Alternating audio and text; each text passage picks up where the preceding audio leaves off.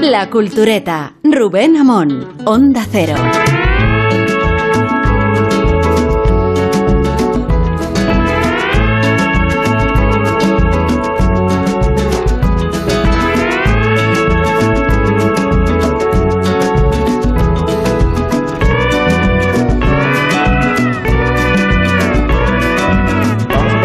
De hoy dando las buenas tardes y no porque quien esté escuchando el programa en estos momentos, que sería en directo, que desconcertado, sino porque estamos en la Feria del Libro y son las cinco y media en el momento en que hemos empezado a grabar. Quiere decir que nos están escuchando en riguroso diferido y que así va a suceder durante los próximos 90 minutos. Eh, claro, la excepcionalidad tiene todo sentido porque qué lugar mejor para exhibir las limitaciones de la cultureta que un espacio como este. Aunque nos hemos traído un público muy leal, muy partidario, un público perfectamente amañado mediante un casting que hemos hecho con muchísimo escrúpulo.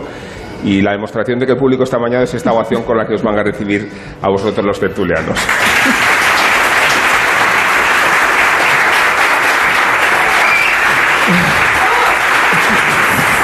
Qué clamor, ¿eh? Qué clamor. Bueno, gra- gracias a ustedes ah, por la asistencia, gracias también a, a la plantilla titular de, de la cultureta. En realidad es la plantilla titular porque no hemos encontrado nada mejor en estos años y eso no desmerece sus cualidades ni su cualificación. Tengo a mi izquierda a Rosa Belmonte, Gracias. a su derecha se encuentra Sergio del Molino. Sergio, ¿qué tal? ¿Qué tal? Muy buenas. A mi derecha está Isabel Vázquez Hola. ¿qué tal? Y un poquito más a mi derecha está Guillermo Altares. Así que ni mejores circunstancias para, para proceder a, la ejecución del programa, ejecución en el sentido letal. Eh, y también liberado quien les habla, el doctor Amón, porque no teniendo que firmar libros, pues uno se, se siente bastante eso, liberado de no tener que pasar el trago que a veces pasamos los autores que todavía estamos por consolidar. Pero sí que tienes un libro para firmar. Sí, tengo un ¿Tiene libro, un libro? que llevo presentando muchos, Sí. muchos meses, pero me ¿Cómo se llama el libro? ¿Cómo se, cómo se- cómo se llama el no, libro? No, no nos hemos enterado todavía de cómo es el libro. El ¿Cómo fin es? de la fiesta. El fin de la fiesta. El fin de la fiesta. He estado hablando de ese libro en la comida. Es editado de debate, ¿no? El debate sí que es exactamente. Bueno, eh, bromas al margen. Eh, digo que yo me siento liberado porque comparecer a firmar aquí es una tarea bastante compleja si no tienes garantías, si no tienes a la familia cooperando en el, en el dispositivo de apariencia para que por lo menos haya gente siempre dispuesta a, que le firmes el libro, rodeado de influencers y youtubers en, casetas eh, que nos circundan, eh, autores a los que no nos hemos conocido nunca y cuya obra ignoramos, pero que acumula muchísimo público, y después grandes autores consagrados que las ven venir, eh, en este caso en el peor de los casos, porque en realidad todos conocemos autores celebérrimos que no terminan de cuajar como fenómeno popular en estas instalaciones. Eh, Sergio El Molino, no era por alusiones, has firmado ya, ¿verdad? Firmé, firmé la semana, el fin de semana pasado. Sí, sí, Sí. Al no tener novedad este año, lo he concentrado todo en el, en el primer fin de semana y bien contento. A mí es que me da. No, no me supone ningún trauma tener poca o mucha gente, me da un poco, me da, me da un poco igual. Quiero decir, no, no, no, creo que eso es una cuestión también de ser adulto, no serlo. También, o sea, que, que, eh, pero vamos, pero en general fue muy bien, estuvo muy bien, fue, vino gente muy cariñosa y muy estupenda, no sé si alguna estará por aquí, y, y lo- yo siempre lo paso muy bien en la feria, me parece que es un, un momento estupendo, a pesar de que yo soy muy refractario al calor, me opongo mucho al calor, soy muy contrario al calor, y la feria es todo lo contrario, pero... Pero yo lo paso muy bien, de verdad. Para mí es un rato muy, Nunca muy hecho- agradable. Nunca has hecho trampas para atraerte No. lectores para si vienen, vienen, si vienen, vienen y si Ah, no, sí. ellos se lo pierden. No tengo ningún Yo he llegado a problema. utilizar a mi hijo, por ejemplo, como la- a, a dar un poco de pena, aunque más pena se daría Pero una ¿cómo, cómo mascota, es tu, ¿no? tu hi- tu hijo pidiendo firmas por la por Bueno, con, con- con la mano así extendida, eh, como pidiendo limosna, como si fuera un personaje de Dickens, que por otro lado es el símbolo de la cultureta y el autor fetiche de Rosa del Monte, que firmas el día 11, no sé eso. Sí, el 11, el sábado por la mañana, en la caseta número 34, que acabo de mirarla, porque creía que era la caseta. Yo creía que era la caseta del perro, porque es en ESG el caseta 34, no en la caseta del perro. Pero a mí me da mucha vergüenza estas cosas. Pero bueno, como vengo con Emilia Landaluce, mm, eh, pues nos reiremos. Y además estamos pensando en traernos un perro, porque eso atrae mucho, Mucho Eso siempre. trae muy bien, está muy bien. Sí, un galgo. Muy buena y idea. también puede disuadir si alguno se pone idiota. muy mona y yo creo que el perro, la gente se acercará. ¡Ay, qué Ay. perro más mono! Y- Eso es. Me eso. pasó- Mire qué libro tengo. Me pasó una cosa la, sema- la semana pasada que firmé en una caseta de una librería que no conocía, no tenía ni idea de qué librería era.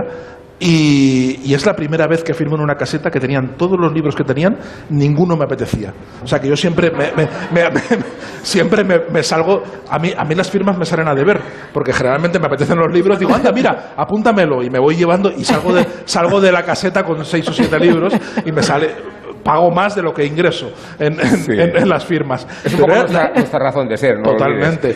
Pero era la primera vez que yo miraba y decía, "No, es que ni uno, ¿eh? Ni un libro de aquí me llevaba. No sé, era una cosa Pero que era del Ministerio de Obras Públicas. Era, era una cosa como papelería, librería, muy de- no sé, una cosa rarísima. Ah, yo en una papelería, Rarísima. librería me lo llevo todo. rarísima. Guillermo, a ti te gusta esta feria, ¿verdad? A mí me gusta mucho la feria, sí. Vengo desde niño y mi padre trabajaba en una editorial y tenía caseta y la- el año que firmé me lo pasé muy bien, la verdad. Y firmé bastante, incluso compartí caseta con Almudena Grandes, que eso es eso sí que realmente era Ah, amigo, firmar. Se llama un poco el- el- el- la, la firma derivada, ¿no? Claro, eso sí, eso sí que era firmar. Claro. Y no impone un poco ver, o sea, Sí. por No, comparación. No, la verdad no es sé. que era muy divertido estar con ella y ver cómo se relacionaba con los lectores. Además, Sí. firmaba cualquier cosa. Decía, la única condición que ponía en la caseta es que no hacía falta que comprasen el libro. O sea, podían traer Sí. uno de la biblioteca Eugenio Trías y, y y lo, y se lo firmaban. Y sí, yo creo que es muy divertida. También soy refractario al calor, pero bueno, eh, yo creo que la feria siempre merece la pena. Es una cosa bastante única, ¿no? Un sitio donde van, van los actores, los, los autores, eh, hay librerías de toda España, editoriales de toda España, editoriales que ni siquiera sabías que existían. Eh, y yo creo que es un, está muy bien. La verdad es que cuando, cuando vine me lo pasé muy bien. Y al principio me daba muchísima timidez y decir que pondré, pondré todo el rato la misma firma. Eso es un problema. Dices, tengo una firma estándar y luego Sí. se comparan y te pillan. Claro, entonces, pero claro, a la vez si firmas mucho no se te ocurren tantas firmas. Entonces, es como, esas comedoras de coco absurdas. Sí.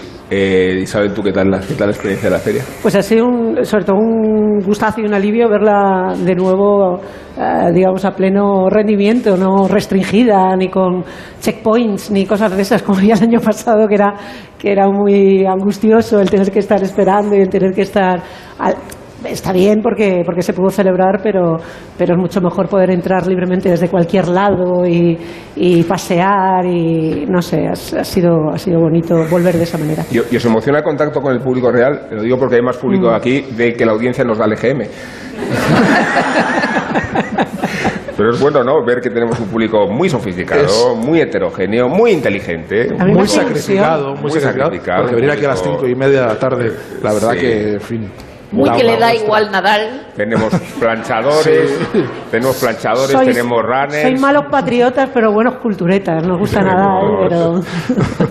y probablemente eh, deseosos de saber qué hay que hacer para escribir un bestseller, ¿no? que Sí, es la historia también. que nos ocupa ahora a partir de un personaje inglés que se llama Will Storr, que ha decidido desvelar todos los secretos de las buenas historias, tanto de las literarias como de las cinematográficas, ayudándose de decenas de estudios neuronales y de experimentos psicológicos, cerebros escaneados, zonas activas en el neocórtex, big data, algoritmos y leyendo además a mitólogos, psicoanalistas y narratólogos.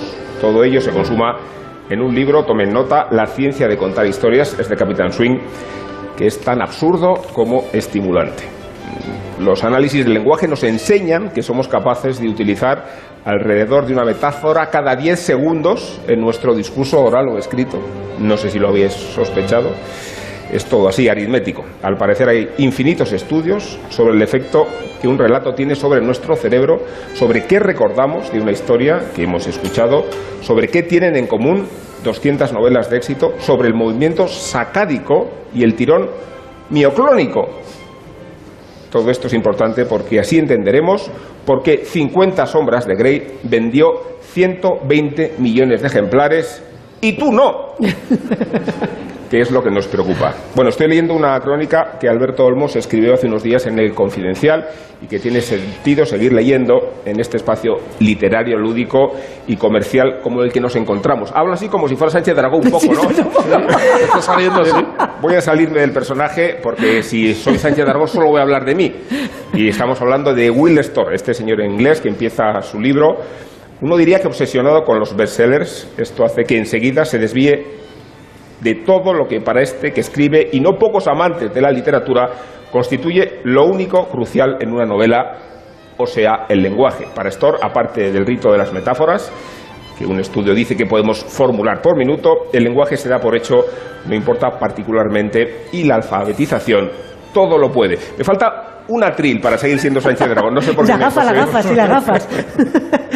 Bueno, lo que importa es la trama, los personajes, el punto de giro. Si una historia se divide en tres actos o en cinco, si fulano de tal desgranó los siete tipos de historia que pueden contarse, si Mengano de cuál dijo que ok, pero que eran ocho tipos de historia que pueden encontrarse.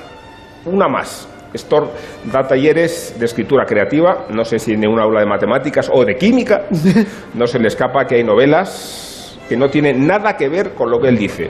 El autor estaría pidiéndole un gran esfuerzo a su público, alega. Para concluir, sobre todo Thomas Bernhard o George Perec o William Faulkner, pongamos. El público lector que disfruta de este tipo de historias tiende a ser más experto, personas que han tenido la suerte de nacer con los cerebros adecuados y que se han criado en entornos cultos que fomentan la capacidad de extraer las pistas relativamente escasas que nos deja el narrador para dotar de sentido a la historia. O sea, el lector que pone lo que el autor no pone, ¿verdad? Bueno, como para Will Storr una historia solo tiene sentido en función de la causa-efecto, cree que alguien encuentra causas y efectos en extinción.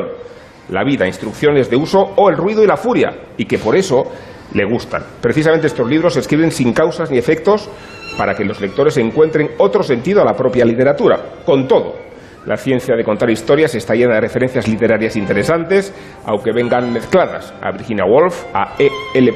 James, cuando nuestro hombre cita a uno de estos autores para cerebros adecuados, parece excusarse con informaciones innecesarias. Por ejemplo, que Ishiguro fue galardonado con el premio Nobel.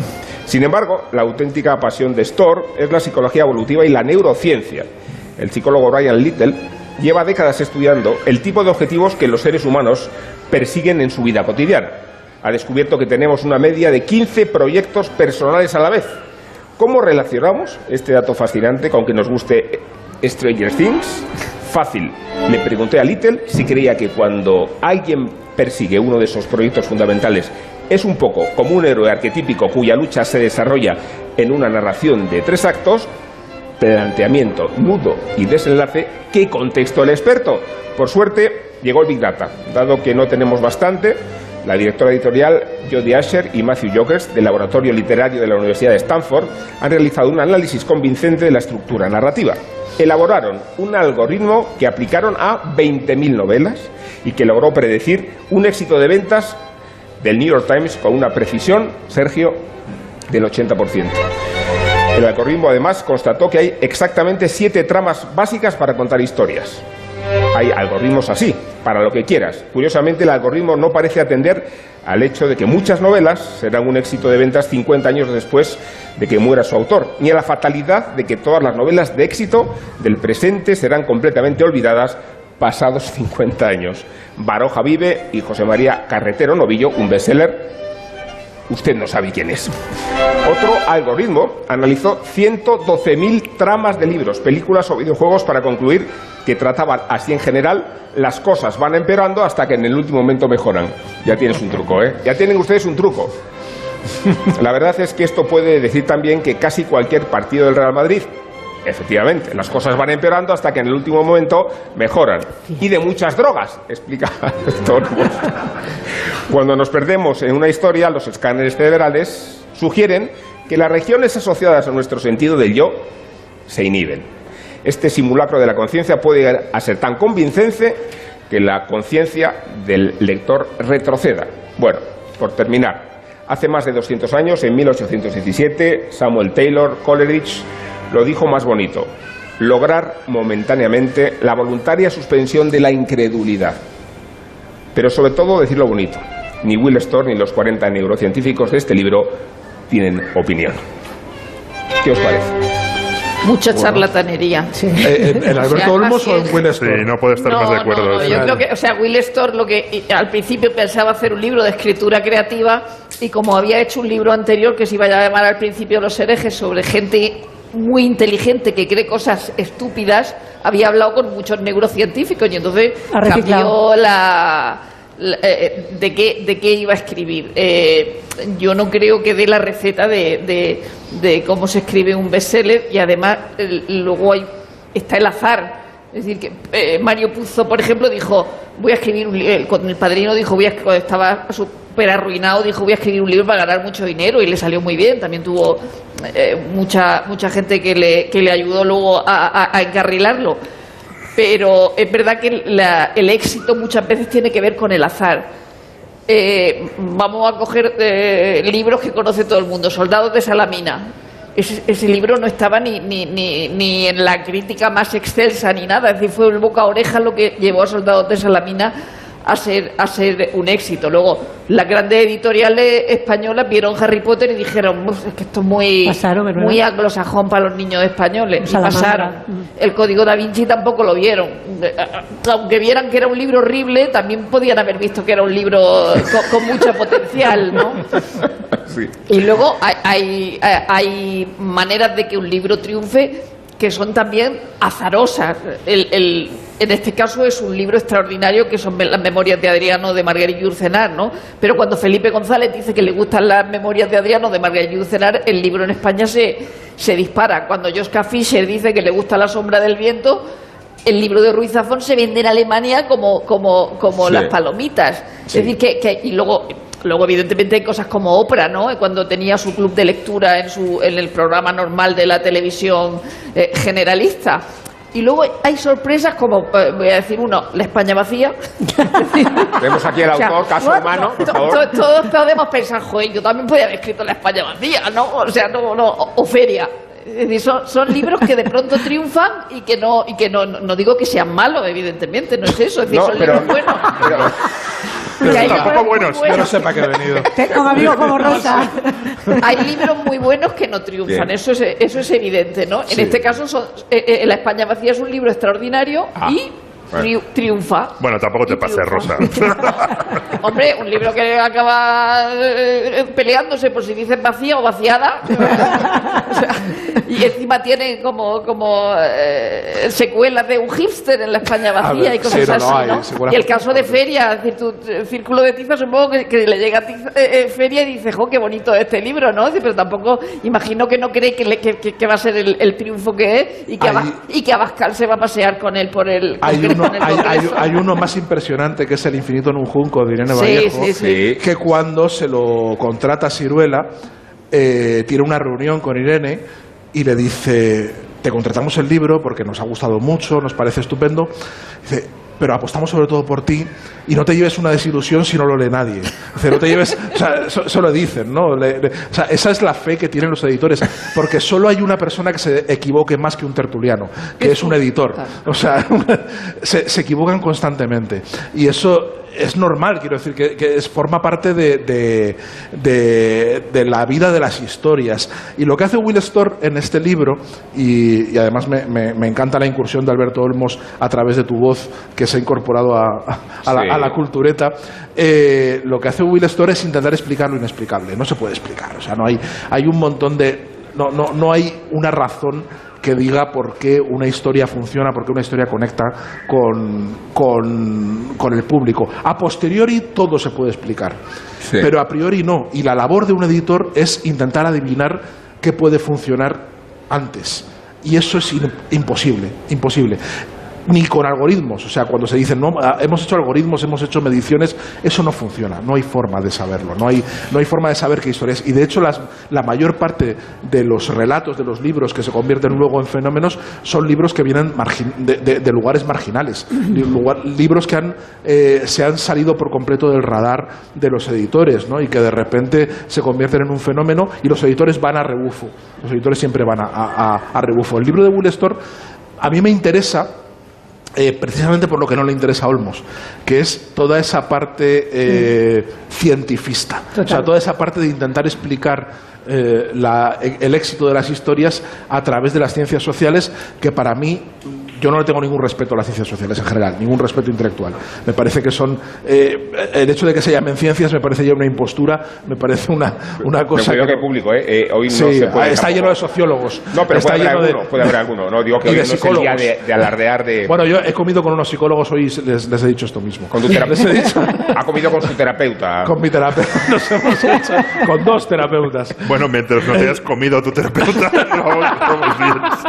Pero, Bueno, eh, entonces eh, explicar esto a raíz, eh, intentar hacer una, una sistema- sistematización de por qué funcionan las historias es totalmente ridículo, no tiene ningún sentido. Porque además las ciencias sociales están llenas de estudios que intentan corroborar lo obvio. Por ejemplo, al principio del libro de Will Storr se cita un estudio de George Lowenstein, un psicólogo social, eh, que es un, un estudio que hacen, o sea, un estudio con con personas y con, y con una metodología y con un laboratorio y con un montón de con años de proceso y con un presupuesto holgado se supone en el cual eh, la conclusión a la que se en el estudio es que hay una relación directa entre la curiosidad y el conocimiento.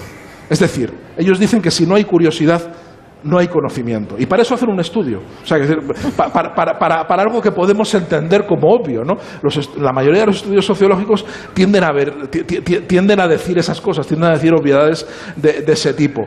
Y aquí lo, lo que al, al- al estudiar los relatos eh, explican obviedades de ese tipo. Es decir, bueno, nos gusta ciento, eh, la- las eh, 50 sombras de Grey por, por estas razones. Pues claro, ya lo sabemos. Quiero decir, ya por eso ha vendido 120 millones de ejemplares, por, Sí. eso, por eso ha conectado. Lo, lo- lo impresionante sería saberlo antes. O sea, que alguien reciba el manuscrito de 120... De, de- estoy diciendo todo el, todo el rato 120 porque estoy confundiéndolo con 120 jornadas de Sodoma en lugar de las, de las hay- 50 hay- sombras de...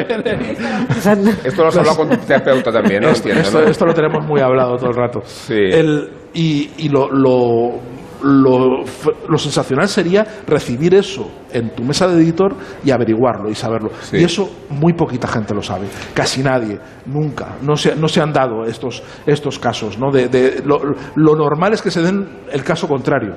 Que se dé el caso de que alguien recibe algo que es verdaderamente potente, que, que- que sabes que es una historia que va a, a- a- a situarse en el canon, que va a funcionar como, el- en fin, es, es famoso el rechazo de André Gide de, de, de En busca del tiempo perdido de Proust, ¿no? que lo recibió y dijo vaya mierda, y lo, y lo apartó ¿no? Y, no- y- y lo rechazó. Hay un montón de rechazos literarios, eso es mucho más normal. Lo, Sí. lo raro es lo otro. Sí. Eh, y todo esto a mí la parte que me interesa no es tanto la de, la de por qué funcionan los bestsellers, sino por qué funcionan las narraciones. Sí. Y cómo todos somos seres narrativos. O sea, cómo todos sabemos narrar y cómo la narración es algo que está dentro de nuestro día a día y de nuestra forma de Sí. ser y cómo no en- entendemos el mundo en forma de narraciones, siempre. Y por eso es algo que lo llevamos tan interiorizado que no lo entendemos. Es decir, lo, lo entendemos tan bien que es muy difícil de Sí. entender. Bueno, antes de que hablen Isabel y, Guillermo, aprovechando la presencia del público, voy a hacer una encuesta. ¿Vas a hacer una encuesta? Con el mismo rigor eh, demoscópico que Tezano. O que, o Y así a- estudios de Will Storr. a- así a brado- abrazo alzado. Eh, ¿Quiénes de ustedes conocen a Megan Maswell? precisamente. Pero en persona, en No, persona. hombre, no, a ver, no, no- no malogres el... ¿Saben quién es? No, eh, no, O sea, saber quién es. saber quién es, pero... Y la han leído. Han leído, no sale ni- Vale, a ver, Ah, no la han leído. no. a ver un momento, a ver un momento. claro. A ver, pero, a ver, eso es. Os Ah. recuerdo que los oyentes no están viendo ni la sala, ni las manos alzadas. Ni, Bueno, si- pues, ni pero eso siquiera eh, el puño en alto. Rubén. Rubén. Entonces voy Pero a eso- trasladar- pero eso es una labor tuya como narrador. A, a eso, a eso voy. Entonces, Como contador de historia. Como pongamos- contador de historias, chamán, pongamos que hay en la sala unas mil personas.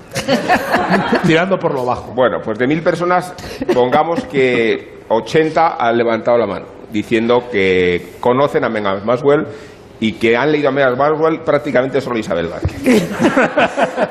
Pero por estamos- trabajo, porque se lo exigía el guion. Estamos Pero- pero hablando... a ver, ¿Habéis visto? ¿Habéis visto que Isabel Vázquez levanta la mano pero, luego- pero luego se disculpa?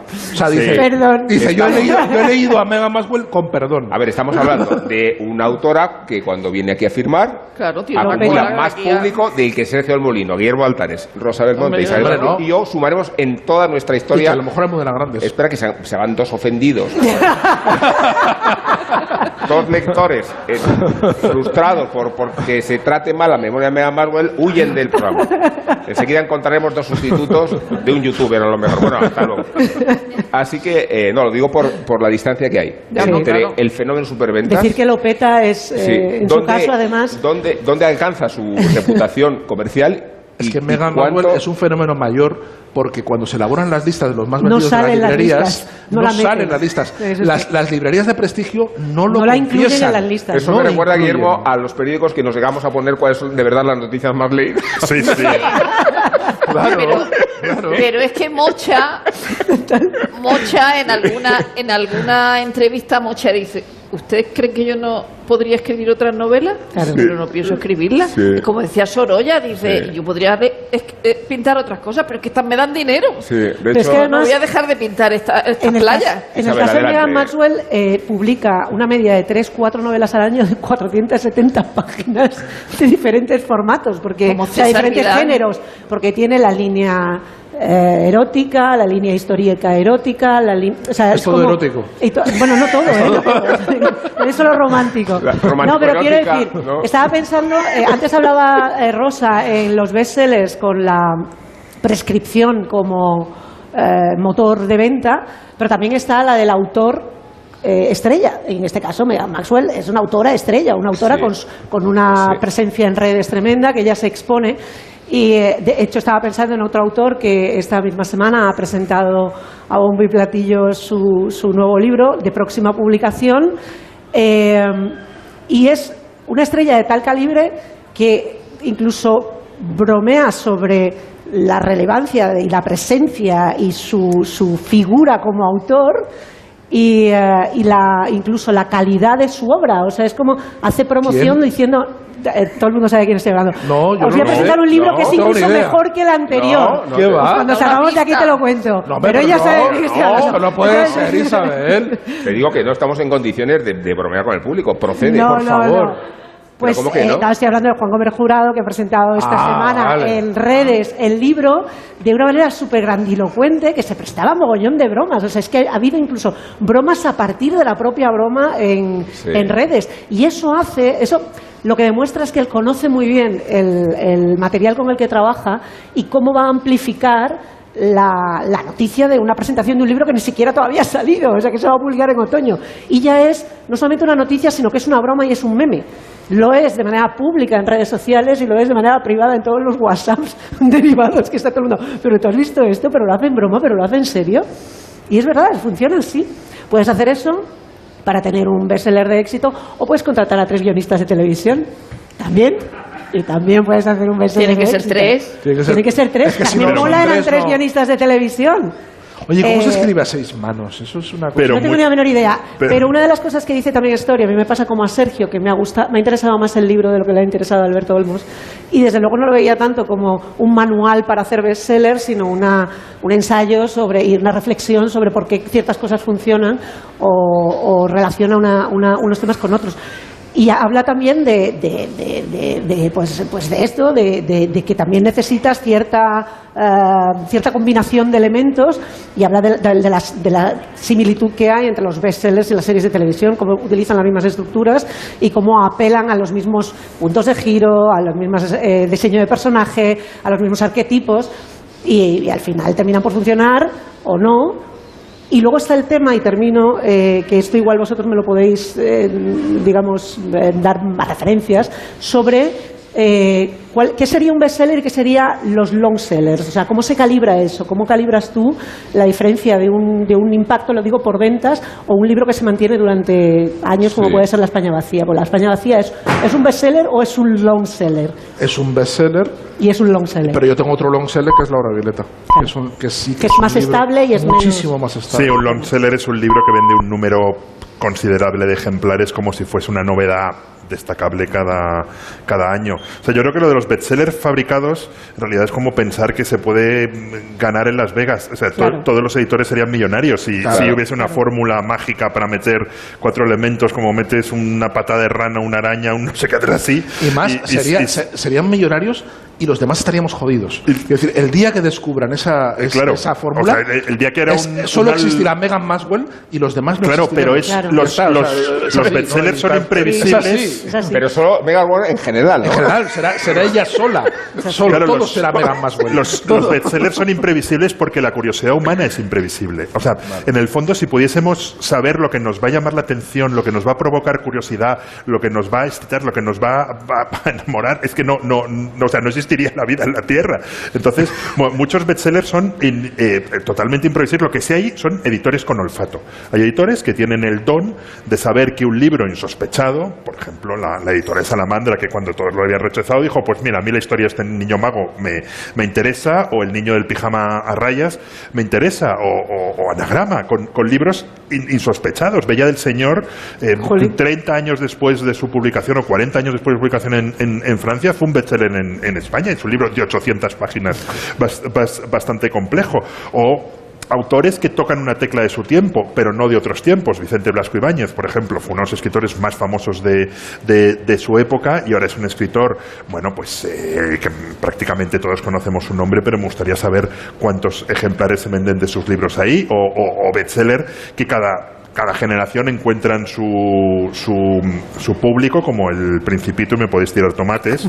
Eh, Es evidente su mesero. o, Voy a o- hacer otra encuesta, voy a hacer otra encuesta. Esto o, gusta o- muchísimo a o- o- o bestseller difíciles de Sí, prever, es- las, esto las, las cenizas de Ángela, por ejemplo. Un segundo, Guillermo. Vamos a hacer, es que vamos a aprovechar este momento de interactuación con el- nuestro espectador, con nuestro oyente que ha venido a. Hoy a- espectador. Sí, y entonces vamos a hacer una encuesta que consiste en no quién ha leído el Principito, que doy por hecho que lo hemos leído todos, sino a quién le gusta el Principito.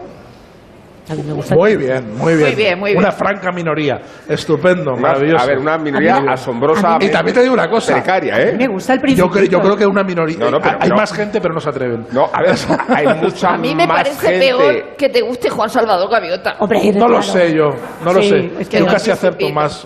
A ver, que, Gaviota que que a la- hay más público que conoce a Megan Maswell de que está dispuesto a tolerar el Principito. ¿eh? Pero Eso- porque eso es porque escuchan la cultureta y saben las agarradas que hemos tenido a propósito del principito. El problema no es el principito, el problema es que solo Entonces preguntaría otra cosa. ¿A quién le gusta el ser y la nada?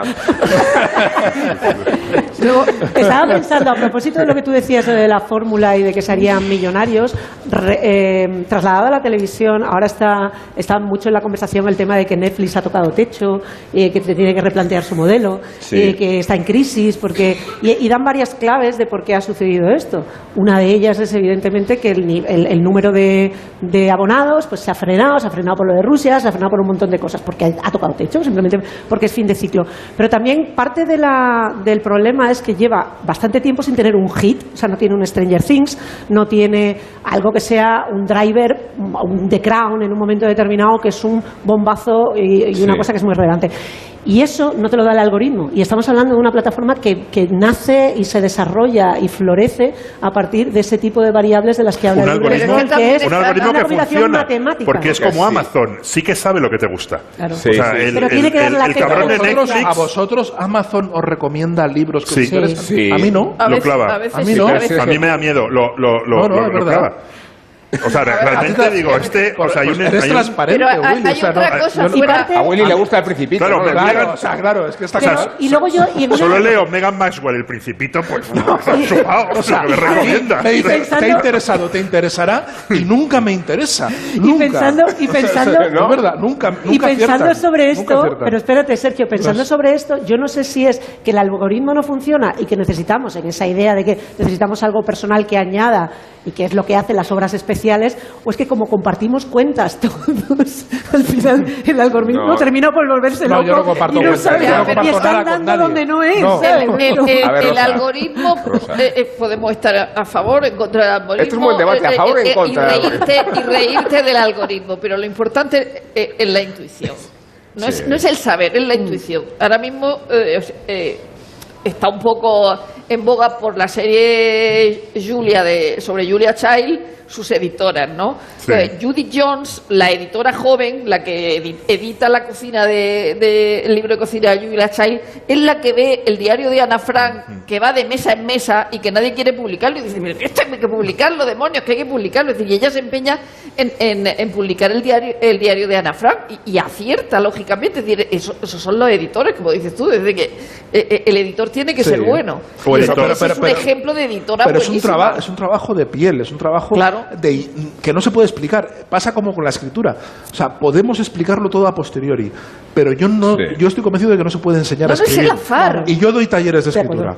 Es el pero, azar pero, pero dejo claro, la- Sí. pero dejo claro, Pero tú darás Déjalo claro. No, no, no. Para Espera, que espera, no escribas déjalo bien. claro. Dejo claro que Sí. no que no se puede aprender a escribir, que lo que puedes aprender es compartir unas experiencias, Claro. Claro. compartir una serie de, de- de saberes, de intuiciones, de, de conocimientos que has tenido, pero que no hay una fórmula, no hay una, no hay una metodología. Se puede aprender a pintar, se puede aprender a hacer cine, se puede aprender un montón de técnicas y un montón de artes. Aprender a escribir no se puede. En periodismo sí, no. Sergio. En periodismo, sí, pero no Periodismo puedes sí. a- a- Pero a- aún aprender a hacer- argumento, ¿no? Enseguida no, no. En, pe- en periodismo sí, en pero en periodismo. Porque. Porque el, el periodismo Es que- y no todo el periodismo. Pa- pa- No claro. todo el periodismo. Yo no sé, o sea, yo no estoy- rozando, no- no- rozando el periodismo, yo siempre me planteo que es mucho más fácil ser Canva que ser Plan. Eh, eh, pero claro, tienes que tener algo para. Tienes que tener algo, tienes que, o sea, que tener un- un- una cierta gracia para si, ser Canva. Pero es si mucho no más lo fácil. tienes, si no lo tienes, Sí. no puedes llegar a desarrollarlo. Claro, es decir, partiendo de- la de nada, tienes que tener, tienes que tener un talento, una intuición, una algo, algún punto de partida para poder luego Y tienes que desarrollar. tener y conectar con la sociedad. Hay, hay casos de bestseller, por ejemplo, el, el primer editor de, de Primo Levi es el, eh, vendió mil ejemplares. Y los, que, creo que se tiraron dos mil ejemplares. Mil se destruyeron en, en una inundación en Florencia y otros mil se vendieron. La sociedad en ese momento no, no, neces- no quería leer a Primo Levi. Claro, Quiso claro. leerlo 30 años más tarde. Entonces, eh, Sí. su, su primer editor era, bueno, pues tuvo demasiada, demasiada intuición. Estaba Pero pensando sin en- llegar, en- sin llegar a un caso tan extremo como el de Primo Levi. Bolaño es un caso. Bolaño. Hay una, hay una correspondencia muy bonita entre Gonzalo Torrente Ballester y su editor de, de Destino, en el cual Gonzalo Torrente Ballester, después de varios libros, antes de Los gozos y las sombras, de haber, de haber vendido 300, 400 ejemplares, o sea, que le seguía publicando y le seguía... eh, Pues anda que la saga fuga. Claro. o Dice, sea, "Oh, qué libro más bonito. pero le publicaba todo el mundo. Le publicaba todo. Y entonces llega un momento en el que Torrente Ballester le dice a su editor, ¿por qué me publica? O sea, ¿por qué? O sea, usted... ¿Qué le- saca de- qué saca de ¿Por esto? qué? ¿Qué saca de esto? ¿Por qué, por qué se molesta conmigo? Claro. ¿no? Y entonces le responde, da igual, usted escriba. Dice, yo sé, dice, me da igual que el mundo no lo entienda. voy a ser el Yo, editor yo eso. soy el editor de Gonzalo Torrente Ballester porque tengo la confianza absoluta de que usted es un gran autor. una- y ya está. Y, y- y tenía razón. Hay una el cosa editor que- tenía razón. Hay una que- cosa que decía Diana Brilak, no sé si cuando estaba en Vogue o cuando estaba en Harper Bazaar, que hay que dar al lector lo que todavía no sabe que quiere. Sí, exacto. Y, y eso es lo que hacía Diana Bueno, y lo que han hecho muchos Es, editores. es lo que contabas con, con- con Julia Child, que es, que es un ejemplo muy bonito, también lo tenía apun- apuntado, incluso ella con la tele. O sea, ella intuye que ha llegado un momento en la sociedad de consumo americana en que la gente va a querer ver en la tele cómo se hacen recetas y, y va en contra de todo lo que se hacía en ese momento. ¿no? Por eso, otra cosa que tienen los bestsellers es ir en contra y pillarlo en el momento, porque para los editores son muy, muy baratos. O sea, el editor, eh, la, la editora que compra Millennium le sale por dos duros, porque a nadie le interesaba ese tochazo de 800 páginas mal escrito eh, de, de un autor sueco fallecido. Y, y luego lo que le sale muy caro a los editores son los que van todos en la, en la rueda, o el, o el primer editor Claro, que, luego- luego que compró, que compró, claro. que compró Mankel. O hay, hay muchísimos casos, pues eh, eh, Tusquets y Fernando Aramburu publicaron muchísimos libros de Fernando Aramburu buenísimos que tuvieron una cierta repercusión hasta que llegó Patria, pero a la vez sin todos esos libros no se puede explicar Patria. Es un ejemplo perfecto de política de editor, ¿no? Sí. De estar siempre. Fernando Aramburu no publica Patria en otra editorial, publica Patria en su editorial. En su editorial. De- donde ha publicado muchísimos libros. Y donde- Incluso los y peces de la amargura sin, sin el cual no se puede entender Patria. Claro, y, y- y muchos libros que no han tenido ningún tipo de repercusión. Pero su editor ha estado, ha, estado con una fe ciega en él porque estaba convencido de que, es un, de, de- de que es un autor. Y a lo mejor podría no haber sucedido el fenómeno de Patria. Bo- Podría no haber llegado. Pero Sí. el editor estaba ahí detrás de, por- porque sabía perfectamente que había un autor. Y ese tipo de editor es el que corre riesgo ahora mismo. Ese tipo de editor es el que ahora- en el sistema editorial actual mm, es minoritario y está en recesión. Llamada de Sergio Molino. No, es verdad, Solidaria, es- ese editor, por favor, que nos estás escuchando. Es verdad, esos, esos editores intuitivos Sí. ya no, no tienen un- el peso que tenían antes. Bueno, pues- el marketing tiene mucho peso. El, me he atragantado con el agua. El No te preocupes, ya hablo yo. Eh, hubo un editor que se atrevió a publicar a Foster Wallace, eh, que se atrevió a publicar La broma infinita. No sé cuántos de, de los oyentes aquí presentes han leído, mejor dicho, han terminado. Venga, la broma La broma infinita. A ver, la broma pero, infinita, pero, porque- pero, encuesta, vamos, encuesta. vamos a ir a un repertorio de Foster Wallace más asequible, que es el que nos cuenta Miguel Venegas en su crónica de tenis, porque todos sabemos que Foster Mm. Wallace estuvo en ¿Sí? aquella final de Nadal contra Federer en el Abierto de Estados Unidos. ¿Cómo era aquello? El ¿Alguien? picayelos contra el bisturí. Así que Miguel Venegas con ustedes. David Foster Wallace tenía 15 años cuando descubrió que nunca sería una estrella del tenis. Al otro lado del país, una niña de 14 llamada Tracy Austin había ganado un torneo profesional en Portland. Wallace jugaba en la misma categoría que ella, solo que él fumaba porros en el autobús camino de las pistas, pero en ese momento descubrió que el tiempo se le había acabado. No nos sentimos tan celosos como simplemente pasmados. Ninguno de nosotros podía plantearse siquiera darle problemas a un jugador de 18 años, ya no digamos adultos del circuito profesional. Así recordaba años después en un artículo para el Philadelphia Inquirer, que fue incluido después en el libro Hablemos de langostas. El joven David era ya una estrella de la literatura americana de poco más de 30 años. Había publicado La broma infinita, una enorme novela que lo había encumbrado junto a los clásicos contemporáneos. Parecía que la vida era buena con David Foster Wallace. En efecto, no había logrado ser el mejor en el tenis, pero aquello de escribir se le daba muy bien. Seguía amando aquel deporte y seguía dejando sus huellas de tenis en sus obras más importantes, y también las huellas de su propia vida. En La broma infinita nos lleva a una academia de talentos de tenis como las que él pudo conocer. Allí vemos la presión a la que se enfrentan niños que quieren ser estrellas y que a veces no aguantan la presión de ser simplemente una promesa. El protagonista sufre brotes de ansiedad y acaba viendo bailar a las líneas de la pista, las líneas de dobles, como si fueran cuerdas de saltar a la comba. Quizás nos estaba enseñando más de lo que creíamos en la broma infinita, porque Wallace tomaba antidepresivos desde los 20 años, diagnosticado de trastornos crónicos. Lo supimos en 2008, cuando su cuerpo apareció ahorcado en su casa y la familia explicó la tortura que había vivido, con depresiones y adicciones médicas. Sus seguidores más religiosos lo encumbraron como una estrella del rock maldita por su genio existencial, una especie de Kurt Cobain de la literatura con su estética grunge. Y al mundo le quedó un legado de tres novelas y muchos párrafos publicados en prensa con mucho sentido autobiográfico. En 2016 se editó un libro con el título El tenis como experiencia religiosa. Un breve formato de 100 páginas con solo dos relatos sobre el deporte que tanto amaba. En el primero cuenta su experiencia en el US Open de 1996, en un partido entre Sampras y Filipousis. Wallace convierte el duelo en una especie de guerra del Peloponeso, entre la inteligencia de Atenas y la fuerza de Esparta. Describe olores y formas, desde las vigas del estadio hasta los expertos que salían a la puerta para fumar marihuana. El segundo es una oda a Roger Federer. Los momentos Federer son más intensos si has jugado lo suficiente al tenis como para entender la imposibilidad de lo que acabas de verle hacer. Y es que David Foster Wallace había pasado casi 30 años sabiendo que sería, a su pesar, mucho mejor escritor que tenista. Estoy tremendo, estoy que crujo. Un galán de culebrón, el piar de un ruiseñor, un Adán. Soy colosal, con el extra de verano, un titán, un espartano. Ya está a la venta el extra de verano de la 11, el subidón del verano. Un gran premio de 15 millones de euros y 10 premios de un millón. Extra de verano de la 11. Tremendo. A todos los que jugáis a la 11, bien jugado. Juega responsablemente y solo si eres mayor de edad. Se celebra en León el decimoquinto Congreso Nacional de Comunidades de Regantes, un evento que pone de relieve la realidad del regadío, una actividad que se adapta a los tiempos y a las nuevas tecnologías para garantizar alimentos de calidad a toda la sociedad. En León se hará el programa Onda Agraria para contarnos toda la actualidad acerca de este Congreso. Sábado 4 de junio a partir de las 6 de la mañana, Onda Agraria, con Pablo Rodríguez Pinilla y Soledad de Juan. Te mereces esta radio. Onda Cero, tu radio.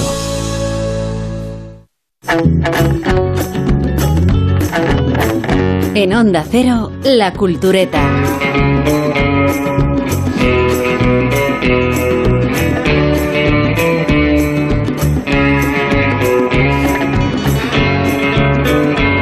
Culturetas y público asistente aquí a la Feria del Libro, desde donde estamos transmitiendo nuestro programa de éxito. Decía Culturetas, en muchas ocasiones los críticos cinematográficos restan valor a las comedias románticas por lo previsible y a veces edulcorado del género. Sin embargo, hay títulos que todos reconocemos y hemos visto, aunque sea una vez o al menos una vez la confesamos. Por supuesto, te darás cuenta de que nunca podremos ser amigos. ¿Por qué no? Quiero decir que, y eso no es una artimaña de ninguna clase, forma o manera, que los hombres y las mujeres no pueden ser amigos porque siempre se interpone la parte sexual. Estás equivocado. Yo tengo muchos amigos varones y para nosotros el sexo no cuenta para nada. No es cierto. Sí es cierto. No es cierto. Sí es cierto. ¿Tú crees que es así? ¿Insinúas que me acuesto con todos mis amigos sin ni siquiera saberlo? No, lo que insinúo es que todos ellos quieren acostarse contigo. No es Sí cierto. es cierto. No es Sí cierto. es cierto. ¿Y tú cómo lo sabes? Porque ningún hombre puede ser amigo de una mujer a la que encuentra atractiva. Siempre quiere acostarse con ella. O sea que según tú, un hombre solo puede ser amigo de una mujer si no la encuentra atractiva. No, tú también puedes querer acostarte con ellos. Bueno, aquí los presentes todos hemos reconocido a, a cuando Harry encontró a Sally. Eh, diríamos que la película es de Rob Reiner y que la protagonizan Meg Ryan y Billy Crystal, aunque no sean las voces que hemos escuchado porque hemos escuchado a los actores que las doblan. Lo que sí sabemos es que el guion es de Nora Ephron y no es el primer trabajo como guionista. Ya se había estrenado anteriormente con el guion de Sigurd en 1983. Estaba casada entonces con Carl Bernstein, uno de los periodistas que destapó el caso Watergate. Efron aseguraría años más tarde que averiguó quién era el famoso Garganta Profunda al ver las iniciales MF en unos documentos que guardaba su esposo. My friend, aseguró él, Mark Felt, un alto cargo del FBI, concluyó ella. Y ella fue, Culturetas, la que llevaba razón. Cuando se divorció, de Bernstein escribió la novela Hepburn, inspirada en su reciente divorcio, y que adaptó para el guion de la película homónima, película que llegó a España con el título Se acabó el pastel. Veo que tiene aquí un ejemplar. Isabel Vázquez, venimos muy documentados a nuestras salidas al exterior. La película... La película... eh, Isabel, la gente no está viendo el programa, de verdad. eh, Pero aquí sí. Isabel aquí hace sí. gestos eh, enfatizando eh, el- la traducción del guion. Bueno, la película la protagonizaron Jack Nicholson y Meryl Streep. ¿Cómo pueden llevar juntos tanto? ¿Cuánto llevan juntos? Al menos tanto como Raquel y Mark, ¿no? Sí. ¿Cómo puedes estar con alguien tanto tiempo, vivir juntos, amarle tanto como para casarse y no saberlo? Debía saberlo. Yo lo sabía. Pues dice que no lo sabía. Va. ¿Cómo se puede vivir con alguien tanto tiempo y no saber una cosa así? Quizá no era así cuando se conocieron. Claro que era así. Oye, no se empieza a dormir con otras mujeres así por las buenas. Oh, claro que sí. Es como coger alergia a las fresas, ¿no? Llevas toda la vida comiendo fresas y de pronto ¡zas! Se te jode el cuello.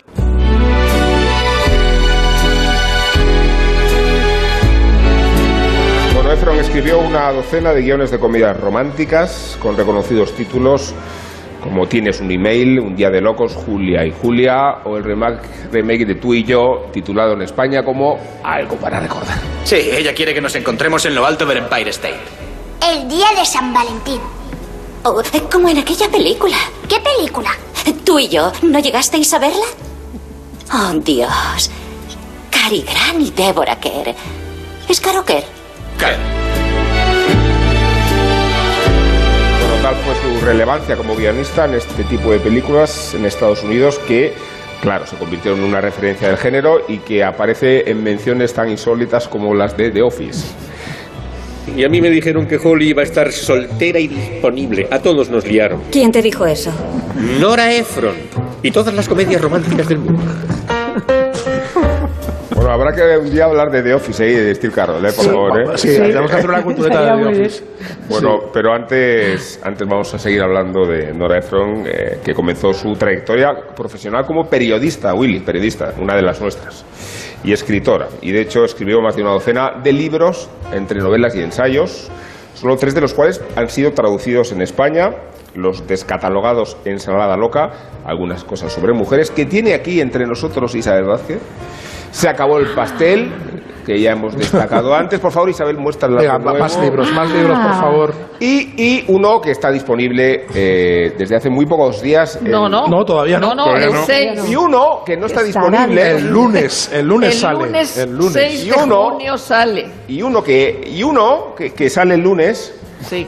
a iniciativa de Libros del Asteroide, eh, se titula No me acuerdo de nada. Se publicó, por cierto, en Estados Unidos en 2010, o sea Sí. que han transcurrido 12, 12 años, Dos años hasta que está a disposición, no sé si lo he dicho, el lunes, pa- para quienes quieran Estará aquí en la feria. Tú nos lo recomendaste, Sergio. Eh, explícanos Pero bueno, pero es una motivos. recomendación Esto es entrevista, Esto es entrevista. Eh, Sergio, explícanos los motivos por los que recomiendas este libro.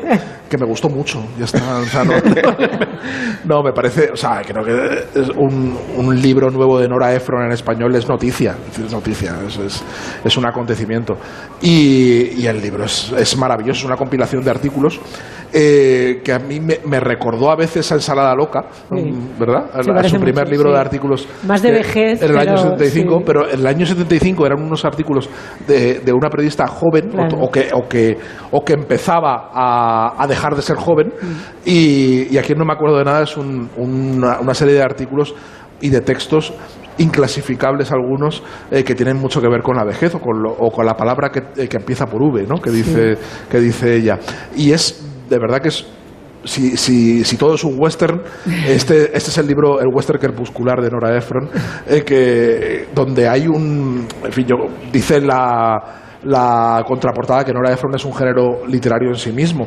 Y en parte yo creo que es verdad. Eh, y como género ha sido muy imitada. Yo creo que hay pocas eh, articulistas, pocas columnistas que hayan sido mm, más, que hayan creado una escuela más poderosa que Nora Ephron sin conseguirlo. Sin conseguirlo, porque Nora Ephron parece imitable, parece que es muy fácil lo que hace, pero en realidad re- requiere de un talento eh, fuera de lo común y, probablemente inimitable y que tienes que ser una judía eh, de Nueva York que vivió en California y luego volvió otra vez a vivir en Nueva York para poder hacer lo que hace lo que hace Nora Ephron y tener la vida de Nora Ephron para poder contar lo que cuenta Nora Ephron. Eh, y, no lo puedes imitar. Si eres si eres de, de, de Concordia de la Serena pues es creo que es, es difícil es difícil que puedas hacer algo parecido a lo que hace Nora Ephron ¿no? y esos artículos me, me- me parecen maravillosos. Me ha gustado mucho especialmente uno de los primeros que es una reflexión sobre el periodismo. Es una es un artículo retrospectivo casi de memorias eh, en el cual recuerda su, su,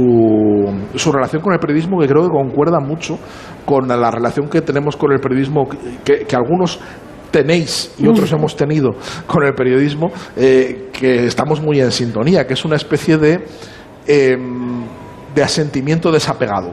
Eh, en el sentido de que Esto es es como lo de fijo discontinuo. Sí, es, una- es algo así, es una, es, es una profesión que le gusta mucho ejercerlo, que le divierte mucho, que le parece estupenda, pero que se siente muy, eh, muy ajena a todo el romanticismo y a todos los Sí. a toda esa glorificación del, del Pues periodismo Ahí estoy yo como- contigo y no estamos con no Willy. estamos con Willy. Willy está, por eso está mirando el iPad y no, Estoy y no nos hace libro, ni caso, sí. ¿no?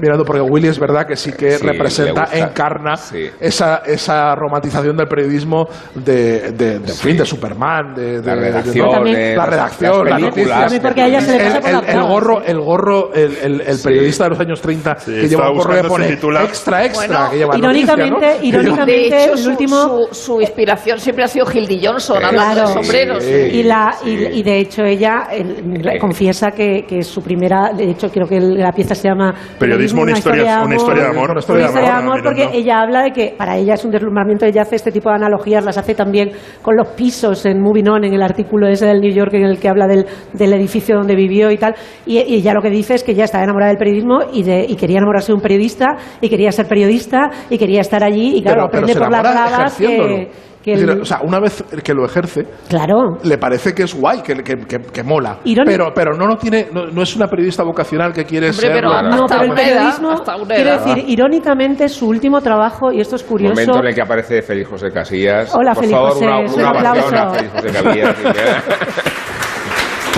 Has tardado en verlo, ¿eh? Special Lleva guest un star, rato ya. special guest star Félix José. Eh, estaba diciendo que irónicamente, a pesar de ese, esa, de ese enamoramiento con la, con la profesión y su paso a, a la ficción y a la, y a la narrativa, a- alejándose completamente de- de- del periodismo, del reporterismo, su última obra de teatro, que es la Kigai, es a partir de Pero un- es la de la un- enemistad de Lilian Efectivamente. y no, no, no, no, esos son amigos imaginarios. Me refiero, la última obra suya, que es una obra que se representa de manera póstuma. Ah, pero está, ¿no? No, no, esto- de es- esto también se hace una, ¿no? De esta también se hace una, pero la de, la- de Amigas Imaginarias, ella tiene tres obras de teatro. Tiene Amigas Imaginarias, que la traje el otro día, hoy solamente he traído la narrativa. Tiene otra que son una serie de monólogos que se llama eh, No sé qué, la moda y lo que llevé puesto, que, sobre la, que sobre la moda son unos monólogos muy divertidos. Y luego tiene esta, que es la Kigai, que es la historia de un periodista, un periodista real, eh, que, que- y, y habla de ese, ese periodismo de los 60, de los hombres de sombrero, de la gente de la y del desmoronamiento también de, de ese mundo, de cómo eh, la gente que se enfrenta al sistema termina por estar, eh, digamos, Pero ella el- Isabel, uno, final uno de los párrafos favoritos del libro, de- de- me parece re- redondos. Dice, estuve enamorada del periodismo muchos años. Me encantaba la sección, me, me encantaba la sala de la sección local. Me encantaba el lote completo. Me encantaba fumar, beber whisky escocés y jugar al póker. No sabía de nada y había elegido una profesión que no requería saber demasiado. Me encantaba la velocidad, me encantaban los plazos de entrega, me encantaba que se utilizara el periódico del día anterior para envolver el pescado. Es- es- Pero es maravilloso. y además con un el cliché de cierre eh, cuando un poco cuando utilizado. falleció Un poco, sí, ahí, lo estropea un poquito el párrafo, pero bueno. Cu- Cuando falleció Pete, ¿Cuántas Ham- veces Pete nos han Hamill, que es este periodista mítico del que hemos hablado al- al- alguna vez, que Sí. fue su director en el, en el, en el Post, decía, me, me acuerdo de ella, eh, me, me acuerdo de ella es- escribiendo tan concentrada que parecía que estaba sola en la redacción. Dice, no, nunca se rebajó para escribir. Dice, no, nunca pensó, estoy traduciendo en inglés, por eso estoy Es que traduciendo somos tan así, mal. perdona, pero No, somos no, así. no, no, nunca pensó que su trabajo era hacer que, la, que los lectores fuesen más tontos eh, mientras leían haciendo otras cosas. Dice, nunca, nunca añadió unas, una frase a la larga historia de la estupidez humana. Y es verdad, o sea, y en este libro todas las frases son inteligentes. Realmente es in- increíble lo que se ríe de ella, lo que se ríe de los demás sobre el periodismo. Me, me encanta cómo define, por ejemplo, el trabajo que hice. Dice, entrevisté a la actriz Tippi Hendren. Fui al acuario de Coney Island para escribir sobre focas capuchinas que se negaban a parearse. Cubrí un asesinato en la calle de 82 Oeste. Y luego dice, me encantaba el post. Era un zoo, naturalmente. El editor era un depredador sexual. El jefe de redacción era un pirado. Dice, a veces parecía que la mitad de la plantilla estaba borracha, pero me encantaba mi trabajo. Claro, es que la, eh, a- a- la- la- la mejor parte del libro eh, es verdad que nos gusta mucho esa parte que, que es como la de como Fran Lebovich, eh, Sí. la, de, la de listas, la de hacer ese tipo de cosas, pero es verdad que Y cuando ella cuenta cuando ella cuenta las cosas del periodismo desde su punto de vista es lo que tú no puedes hacer. Es decir, tú puedes, eh, tú, o sea, yo, tú, eh, usted, cualquiera de nosotros podemos hacer listas de esas graciosas y decir de lo que no nos acordamos. Eh, evidentemente no, no son las cosas de las que ella no se acuerda, pero nosotros no hemos sido eh, amigos de Lilian Hellman y Claro. no ha defraudado Lilian Hellman. Entonces ella tiene un poder sobre, sobre el qué contar que no, que no tiene cualquier persona que pueda escribir mejor que Nora Ephron. O luego, cuando habla de Newsweek, cuando está en Newsweek, eh, habla de Philip Graham, que era el marido de, de Catherine Graham. La- la- la- el, el dinero lo tenía ella y el periódico era de- del padre de ella, ¿no? Pero Philip Graham eh, aparecía por allí.